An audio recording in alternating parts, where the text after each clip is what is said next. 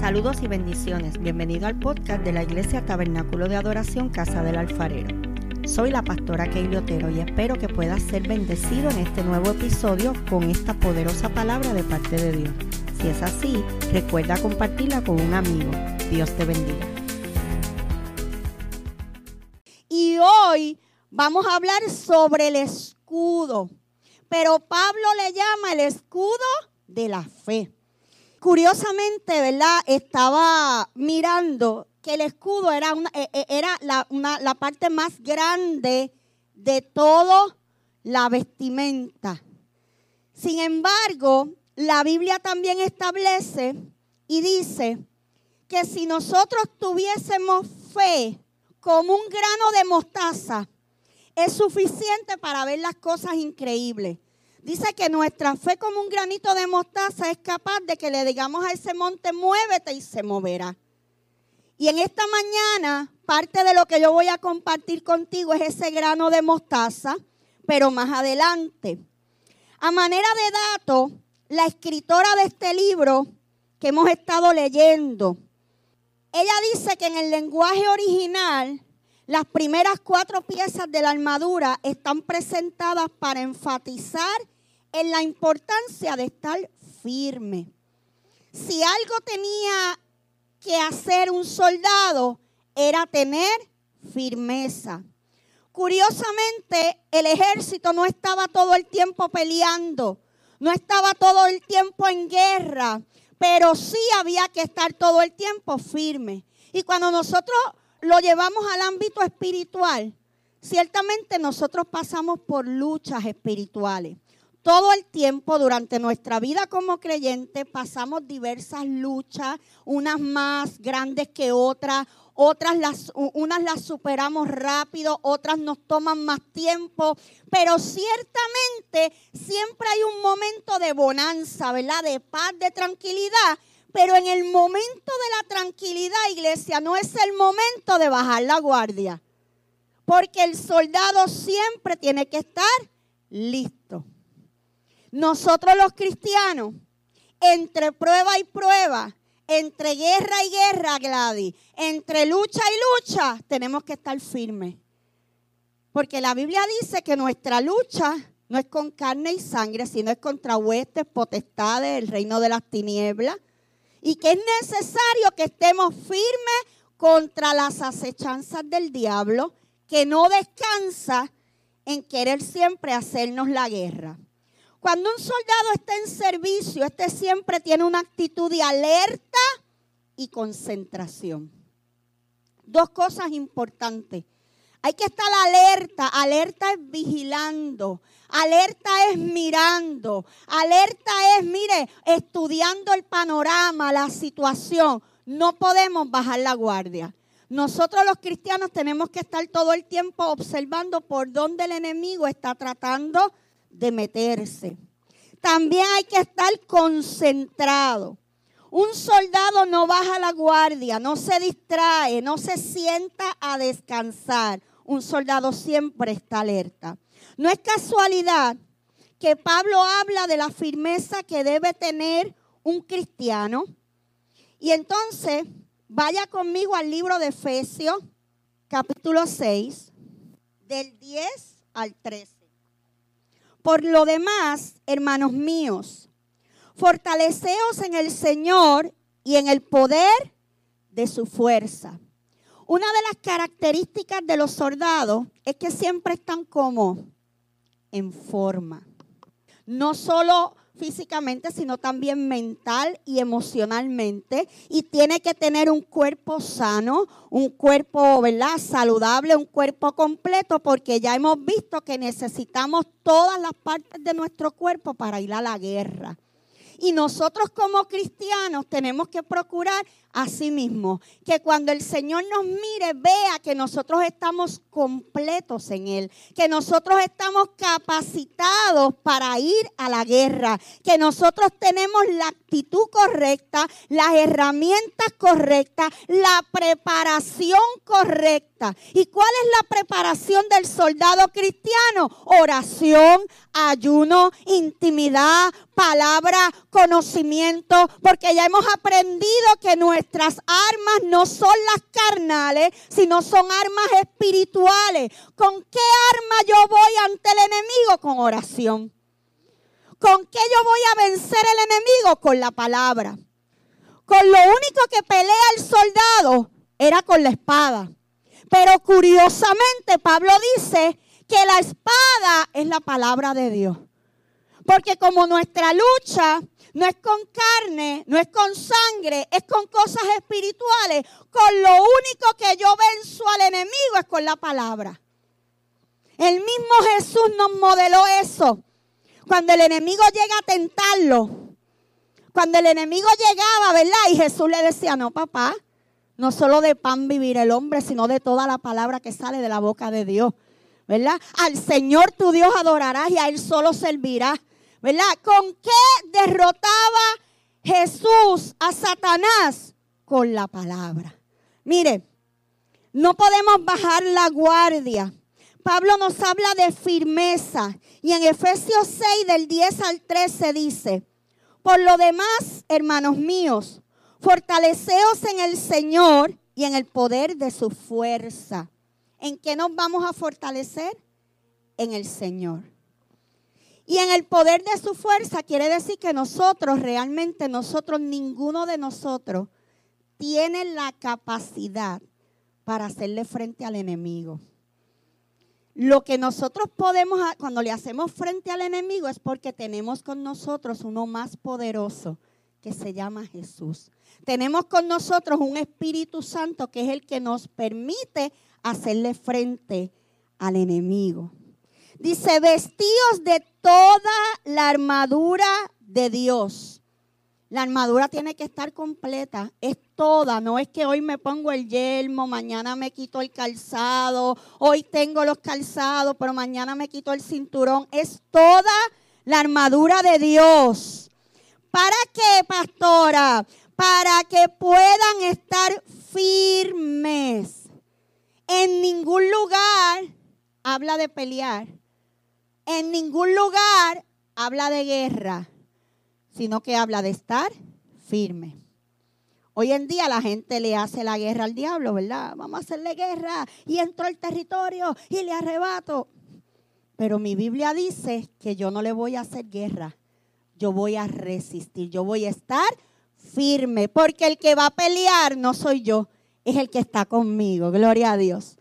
Dice, porque no tenemos lucha contra sangre y carne. Nuestra lucha no es humana, sino contra principados, contra potestades, contra los gobernadores de las tinieblas de este siglo, contra huestes espirituales de maldad en las regiones celestes. Pablo comienza a decirle a los efesios, tu lucha es con esto y empieza a mencionarle los rangos que hay en el mundo espiritual. Porque según en el reino de los cielos hay rango, están los ángeles, están los arcángeles, están los serafines. También en el reino espiritual de las tinieblas, el diablo también tiene su rango. Y hay legiones, hay potestades, hay cosas que se mueven en el mundo espiritual. Entonces, por mucho tiempo la iglesia ha sustituido esta enseñanza por los mensajitos suavecitos, ¿verdad? Esos que le gusta a la gente, que le pasan la manita. Y por eso hoy en día la lucha es tan grande. Porque si yo no conozco a mi enemigo, si yo no sé cómo me va a atacar, si yo no sé cuáles son sus estrategias, difícil que lo pueda vencer. Y entonces ahí, luego que Pablo les explica a ellos ¿Con quién es la lucha? Le dice, por tanto, tomad toda. Y yo siempre digo a ustedes que todo es una palabra absoluta, todo es todo. Por tanto, tomad, toma toda la armadura de Dios para que podáis resistir en el día malo. ¿Cuántos han tenido días malos? Todos lo hemos tenido. Pero mira lo que dice Pablo. Aquí es que está el secreto, aquí es que está la revelación. Y habiendo acabado todo, ah, me quito la armadura y me voy para la playa a tomar piña colada. No, no, no, no. Habiendo acabado todo, quédate firme. Porque una de las cosas que debe tener el cristiano es firmeza. Entonces ahí es que Pablo empieza a decir, estar firme, ceñidos los lomos, y por ahí es que empieza a mencionar todo lo de la armadura que ya yo te he hablado. Dios, a través del apóstol Pablo, nos compara con un soldado, porque nuestra lucha no es humana, sino que es contra un mundo espiritual. Nuestro modo de vida tiene que ser en todo tiempo estar firmes. ¿Cómo nosotros logramos esa firmeza espiritual? A través de la oración, a través del ayuno, a través de la adoración. No hay otro lugar, iglesia, donde nos podamos entrenar que no sea la presencia de Dios. Antes de un soldado ir a la guerra es mucho tiempo de entrenamiento físico, mental, emocional. Y nosotros tenemos que entrenarnos ahí. Y donde único nos vamos a entrenar es en la intimidad, es en la palabra, es estudiando, es orando, es ayunando. Ese es nuestro entrenamiento. Gloria a Dios. Yo no sé cuántos de ustedes han tenido la experiencia de que, mire hermano, nosotros oramos, oramos, oramos todos los días, todos los días. El día que llega la lucha, no tenemos tiempo de, espérate, espérate, eh, diablo, dame un break que voy a orar. No, no, no, es que ya tú oraste. Es momento de hacerle frente al enemigo. Por eso es que para nosotros el ayuno, la oración, la intimidad debe ser algo de todos los días. De todos los días, iglesia. Esto no puede ser de un momento y se acabó. Luego sigue. Hay una realidad que usted nunca verá en un soldado. Usted nunca va a ver un soldado con sobrepeso. Entonces, ¿con qué nosotros nos engordamos? Nos, engordamos con la basura del mundo, con lo que está de moda, con las series de Netflix, con los juegos en el celular. Habla, papá. Con las novelas, con las miniseries con los programas, con esto, nos entretenemos y vamos perdiendo qué? Vamos perdiendo esa forma física. Y cuando llega el momento de la lucha y de la pelea, entonces no nos encontramos en las condiciones físicamente y espiritualmente listos para hacerle frente al enemigo. Por eso, mire, nos da golpes bajos que nos tumban. Mire, hermano, nosotros los cristianos debemos estar preparándonos en la presencia de Dios todo el tiempo, todos los días. Si usted no tiene el hábito de orar, hoy es un buen día para comenzar. Si usted no tiene el hábito de orar, no pretenda orar cinco horas. Si usted no tiene el hábito de ayunar, no pretenda meterle 24 horas de ayuno, hermano, no lo haga. Empiece poco a poco. Ayuna el desayuno. Ayune hasta las 10 de la mañana. Y el otro, y en la otra semana lo voy a subir hasta las 11. Y, y en dos semanas lo subo hasta las 12. Escoja un día. Ay, pastora, yo no puedo orar mucho porque me distraigo. Ora cinco minutos. No importa. En algún momento vas a subir a 10. Cuando vengas a ver, estás media hora orando. No puedo orar de rodillas. ¿Quién dijo que es de rodillas? Pues camina por la casa. Ay, pastora, no puedo orar este, eh, porque me duermo. Pues camina, camina por la casa. Vete al patio. Vete, haz ejercicio y mientras caminas vas hablando. Pero es necesario que empecemos a ejercitarnos en esto. ¿Sabe por qué, iglesia? Porque cada día la lucha se hace más intensa. ¿Tú sabes por qué la lucha está intensa? Porque hay una promesa que estamos esperando que dice que en un momento, en un abrir y cerrar de ojos, sonará una voz como de trompeta y nos vamos para el cielo. Y si alguien sabe esa verdad y la cree, es el enemigo. Yo no sé usted, pero la semana pasada yo estaba estremecida con tantas noticias en este país de muerte. Hermano, en una semana murieron unos, pero eso era una cosa. Y yo le decía siempre, le digo a mis hijos, El enemigo sabe que Cristo viene pronto y está, mire, agotando sus últimas estrategias, sus últimos cartuchos. Pero la iglesia tiene que levantarse y hacerle frente a eso. Usted sabe una cosa, la Biblia nos llama a nosotros que nosotros somos la sal del mundo, que somos la luz. Quiere decir que Dios espera de nosotros, la iglesia, número uno, que alumbremos, porque eso es lo que hace la luz. Número dos, que preservemos, eso es lo que hace la sal. Pero para hacer mi tarea de sal, para hacer mi tarea de luz en medio de las tinieblas, para hacer la tarea que Dios me ha encomendado como iglesia, yo tengo que tener la armadura del cristiano puesta y hacer mi labor. La Biblia nos invita siempre a fortalecernos en Dios, en el poder de su fuerza, porque no es con la mía, es con la fuerza de Él. La Biblia nos invita a vestirnos siempre y estar firmes. El escudo lo llevamos en la mano. Y con este podemos evitar cualquier ataque, venga de donde venga, porque es una parte de la armadura movible. Todo lo que el soldado tiene está ahí puesto en su lugar y se supone que no se mueva. Solamente se mueve la espada, que es la palabra, y el escudo, que es la fe. Mira, hermano, ya nosotros, yo no sé, hay un concepto tan errado de lo que es la guerra espiritual y la lucha y pisarle la cabeza al diablo. No pierda el tiempo en eso. La palabra y la fe. Eso es suficiente para vencer al enemigo. Gloria a Dios.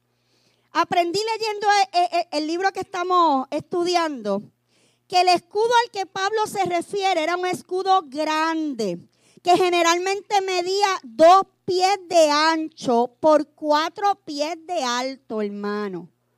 Yo mido cinco con tres, o sea que ese escudo debe ser como así de grande. Yo no sé, una cosa enorme. Imagínese usted, yo misma dije, eh, a rayo, y como el soldado llevaba eso, hermano, porque la espada también pesa. Pero, ¿sabe por qué era de ese tamaño? Porque esto era lo que cubría todo el soldado. Cuando el soldado ponía ese escudo de frente, quedaba prácticamente totalmente cubierto. Y eso es lo que hace la fe con nosotros. La fe nos cubre. La fe es ese escudo que Dios nos ha dado. Mira, hermano, esto me ministró tanto y tanto porque cuando miramos en la palabra, la fe también es comparada con qué? Con un grano de mostaza. Por eso es que la Biblia no es que yo me voy a quedar con una fe pequeña, no, Dios quiere que tengamos una fe grande. Dios quiere que nuestra fe crezca todos los días. Lo que pasa es que en el momento de la crisis, aunque sea un chispito de fe, aunque sea una poca fe, es suficiente para mover el corazón de Dios. Ahora, mi tarea es hacer que esa fe crezca. Porque el grano de mostaza es pequeño, minúsculo. Casi, casi, mire, si se cae en el piso es probable que no lo encontremos de tan pequeño que es. Pero cuando yo lo pongo en tierra y ese grano se abre y comienza a germinar y comienza a salir una planta, es uno de los árboles más robustos, más fuertes y es un árbol grande. O sea que la enseñanza del grano de mostaza no es que te conformes con poca fe es que esa poca fe tú aprendas a sembrarla en el terreno de tu corazón, de tu mente y de tu vida y hacer que esa fe crezca, crezca, crezca a tal nivel que seas capaz de decirle al monte, muévete y este se mueva. Por eso hay gente que ora por los enfermos, mire, cáncer, terminal, lo que sea. Muertos resucitan. Eso es gente que ha ejercitado la fe. No te conformes con el granito de mostaza. Permite que esa fe crezca. Pablo dice, toma el escudo de la fe con el cual podrás apagar los dardos de fuego del maligno. Todo el tiempo Satanás está tirándonos dardos. Todo el tiempo. Dardos mentales, dardos emocionales, dardos físicos. Eso es, mire, Él no pierde el tiempo. Pero cuando nosotros tenemos el escudo de la fe, y fíjate que en mi concepto, antes de estudiar esto, yo decía, pues el escudo, pues si el dardo viene por aquí, hago así. Si viene por acá, mira, yo me sentía así como los de Avengers. Yo creía que yo, pero cuando me pongo a leer y descubro en este libro que el escudo es tan grande que es capaz de cubrirme, quiere decir que yo no tengo que hacer nada. No me tengo que esmerar mucho. La fe que yo tengo en Dios es suficiente para creer que si es capaz de mover una montaña, es capaz de solucionar cualquier cosa que llegue a mi vida. Es capaz de sanar cualquier enfermedad. Si levantó a Lázaro después de cuatro días de muerto, ¿qué no puede hacer el Señor? Cuando nosotros hablamos de fe, la fe no tiene límite. Cuando nosotros vemos en la Biblia, vemos historias y estudiamos la palabra, si vamos a un escenario de muerte, la Biblia dice, hay un hombre que va, corriendo donde Jesús y le dice, Jesús, Jesús, mi hija está enferma, ven para que ore. ¿Cómo estaba la niña? Enferma, no se había muerto. Pero en lo que él le da la noticia al Señor y se lo quiere llevar para la casa, llega corriendo uno de sus sirvientes y le dice, no molestes al maestro, la niña acaba de morir. Y Jesús dice, no, yo como quiera, yo voy a ir. Y Jesús llega y cuando Jesús llega, como yo le digo a ustedes, la nena estaba todavía caliente. La nena estaba acabada de morir. Y Jesús va y le dice, niña, a ti te digo, levántate. Y la niña resucitó. Otro día, Jesús va caminando y ve que viene por allá una comitiva fúnebre. Pues llega Jesús, detiene y el niño resucita. Aquella, la niña, la hija de Jairo, estaba recién muerta, pero este ya iba para el sepulcro, ya este llevaba, iba para el sepulcro. Pero Jesús, como quiera, lo resucitó. Luego vemos a un Lázaro que está aquí. Ya Lázaro se murió. Ya Lázaro lo velaron, ya lo llevaron al sepulcro, ya lo metieron en la tumba y llevaba cuatro días, no de muerto. La Biblia dice que llevaba cuatro días en el sepulcro. Y llega Jesús y le dice a Lázaro, Lázaro, ven fuera. Y resucitó. Tres escenarios de muerte. Ay, iglesia. Esto no es un invento de hoy en día, esto no es una falacia. Nosotros tenemos poder en la lengua, poder en la boca. Nuestras palabras tienen poder. Tenemos el poder de atar y desatar. Tenemos el poder de declarar la palabra y que las cosas sean hechas. Y yo no sé a ti, pero todas estas historias de escenario de muerte me enseñan a mí que para Dios nada es imposible. No importa cuánto lleva de muerto, si todavía está caliente, si lleva días, si lleva años. Dios hace milagros. La fe es capaz de ver lo invisible. La fe nos hace creer lo increíble, esperar lo inesperado y ver las cosas imposibles hechas realidad. Mira, hermano, yo he visto, no sé cuántos de ustedes han visto películas, yo las he visto cuando dan películas de estas de los ejércitos de antes y usted ve esas flechas, ¿verdad? Encendidas en fuego. Y esos son los dardos que habla la palabra, los dardos del maligno, que van, ¿verdad? Acompañados muchas veces del fuego. ¿Por qué? Porque el fuego destruye. Donde caía un dardo de esos de fuego, no solo mataba al soldado, sino que donde caía encendía. O sea, era, era una guerra bien terrible, bien sangrienta, porque no solo eran armas, sino que había envuelto muchas veces lo que era fuego también, que todo lo consumía. Y muchas veces nosotros en nuestras luchas espirituales nos sentimos así. Mira, hermano, el fuego es algo que, que nos distrae, nos turba, porque no solo es el fuego, es el humo, es el mal olor, es toda la, nube de humo que se forma que no nos deja mirar. Estamos hablando de escenarios bien críticos donde tú y yo hemos estado ahí mirando a ver de dónde, Dios mío, de esta yo no voy a salir. Pero entonces viene la fe y nos dice, ¿sabe qué? Vas a salir de esta. Te vas a levantar. El enemigo, Satanás, nuestro enemigo, no es mi hermano, no es aquel, no es el otro, no es el otro pastor, no es el vecino, no es mi hermano, no es mi mamá. Nuestro enemigo se llama Satanás. Y él siempre va a enviar sus dardos para destruirnos, porque el fin de él es acabar con nosotros. Ay, iglesia, perdona que yo te hable así, de, pero esa es la realidad.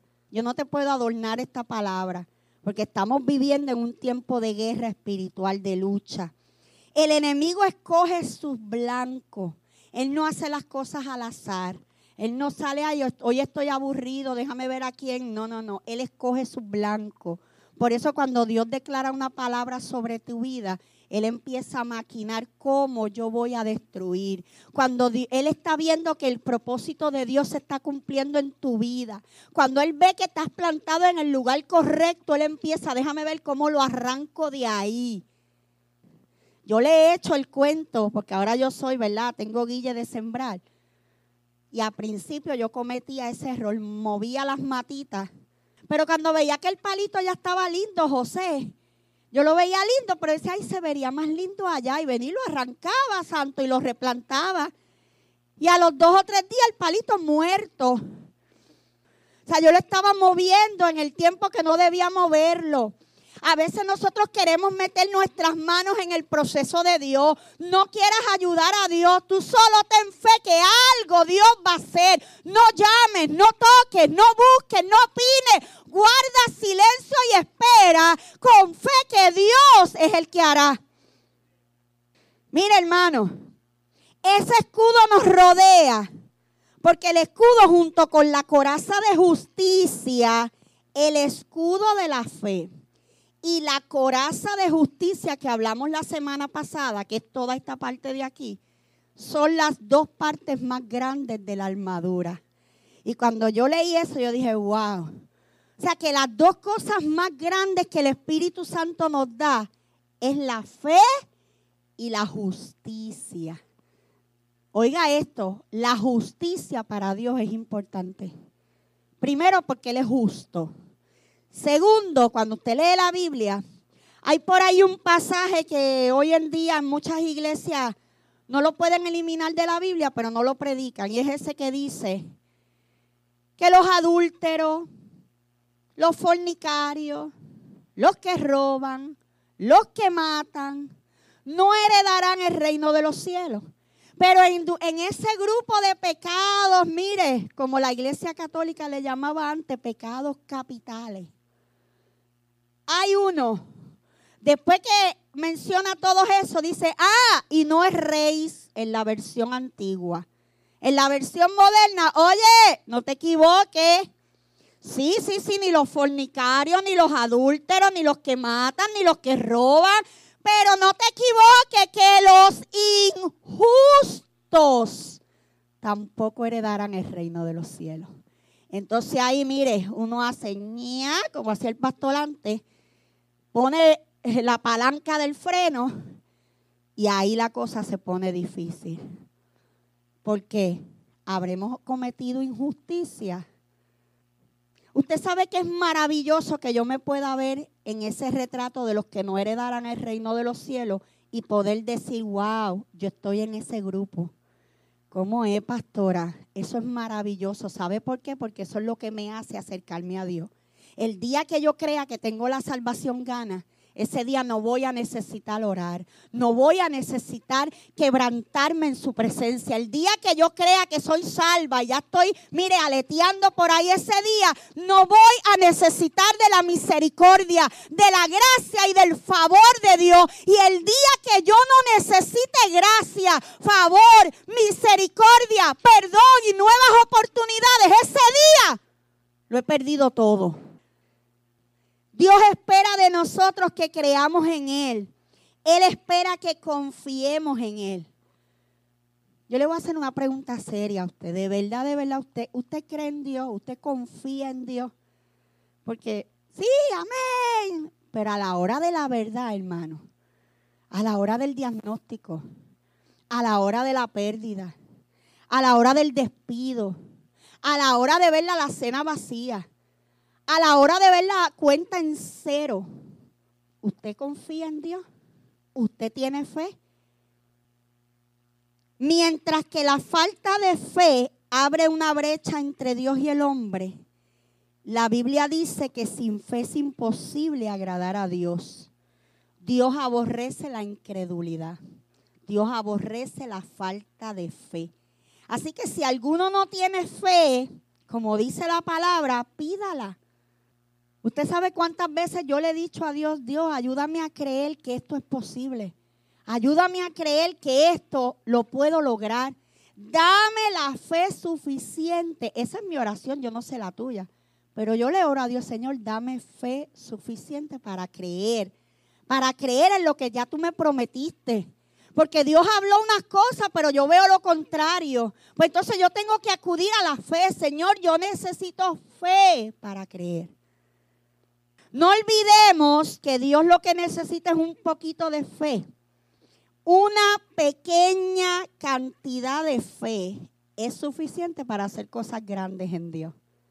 Mira cómo es la matemática de Dios. Con poco dinero usted compra pocas cosas. Con poca salud usted se enferma. Con pocos amigos usted está, mire, solitario.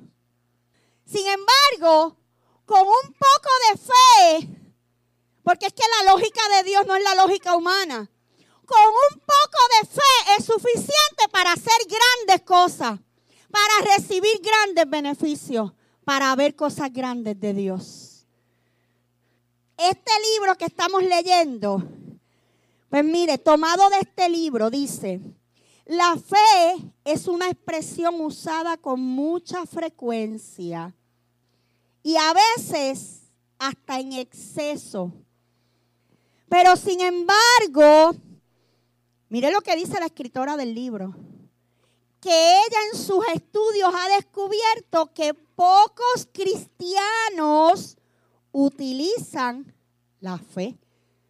O sea, hablamos de ella, predicamos de ella, enseñamos de ella, cantamos de ella, pero a la hora de la verdad no la aplicamos.